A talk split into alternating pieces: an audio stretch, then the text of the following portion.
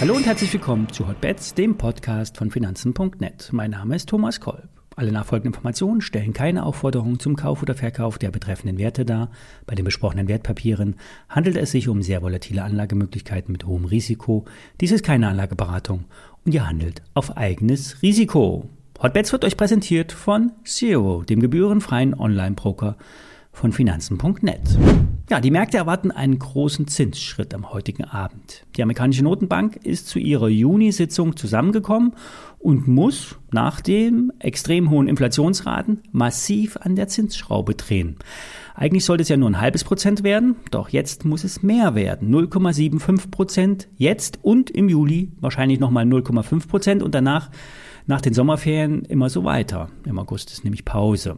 Nun wurde zudem für heute eine kurzfristige Sitzung der Europäischen Notenbank einberufen. Es soll zudem nach dem Vernehmen nach um die Zinsdifferenzen im Euroraum gehen. Die EZB will verhindern, dass die südlichen Länder deutlich mehr Zinsen zahlen müssen als die Länder in Nord- und Mitteleuropa. Der Anleihenmarkt hat das bereits die letzten Tage getestet. Die Marktzinsen für italienische Staatsanleihen liegen deutlich über denen von Deutschland. So notierten die italienischen Staatsanleihen bei rund 4 Prozent Deutschland bei ungefähr anderthalb Prozent. Das ist ein Umstand, den die EZB nicht hinnehmen will. Wie sie das unterbinden will, ist derzeit nicht bekannt.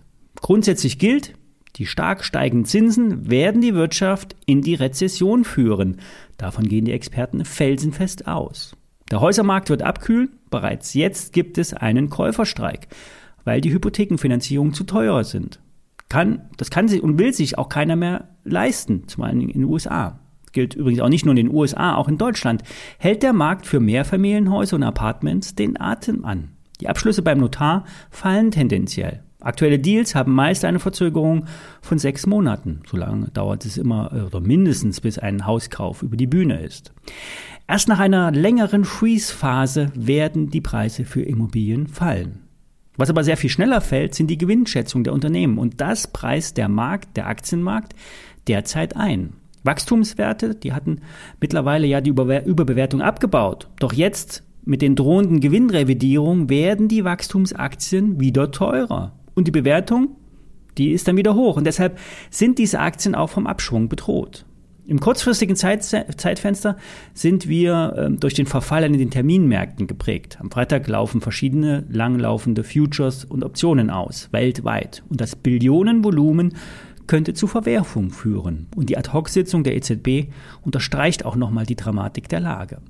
Doch die Hoffnung stirbt zuletzt, wie immer, wenn die Notenbanken besonnen reagieren, den Märkten die Angst nehmen, dann kann es zu einer Erholung kommen. Statistisch gesehen kommt es um den Verfall zu einem Undercut. Das letzte Tief wird dann nochmal unterschritten und dann wie Phönix aus der Asche steigt der Markt empor.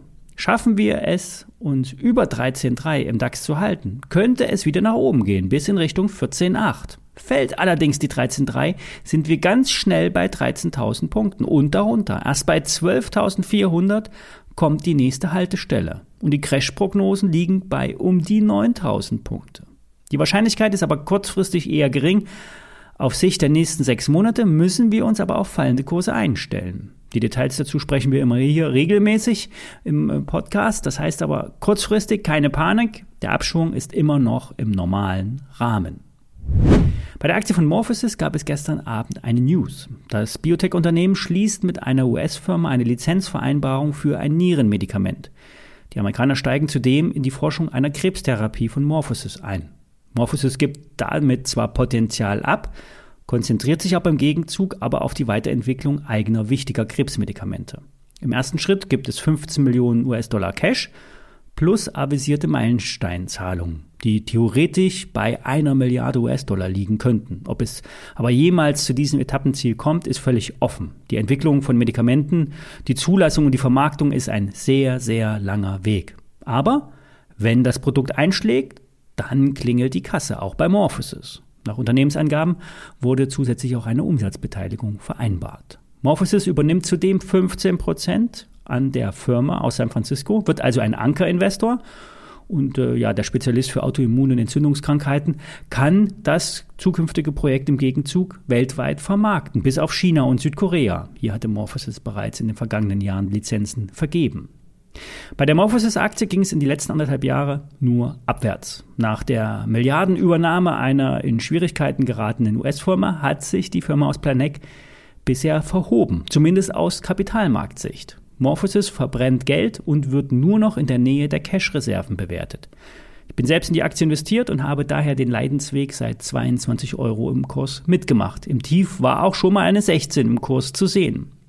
Die Analysten sind derzeit gespalten. Goldman Sachs senkte zuletzt das Kursziel von 42 auf 24 Euro. Grund sind hier die deutlich reduzierten Prognosen für das Krebsmedikament Monjuvi, das Morphosis in den USA nur schleppend vermarkten kann. Die Hamburger äh, Bärenberg Bank hat die Einstufung auf Buy belassen, Kursziel 65 Euro. Die Analysten der Privatbank sind von den Studien zu Medikamentenentwicklung weiterhin beeindruckt. Sie sehen eine krasse Unterbewertung beim Unternehmen, wenn es bald konkrete Aussichten auf Produkteinführungen gibt.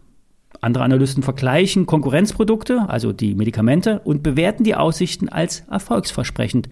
JP Morgan bestätigt 34 Euro Kursziel.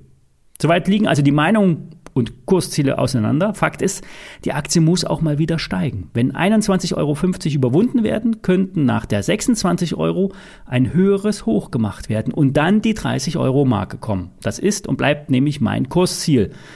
Die alten Einstiegskurse vieler Privatanleger bei 40, 50 Euro und höher werden wir nicht so schnell wieder sehen. Morgen ist Feiertag in Hessen, am Freitag ist somit Brückentag. Ich werde mir frei nehmen und mich erst am Montag wieder melden. Bis dahin.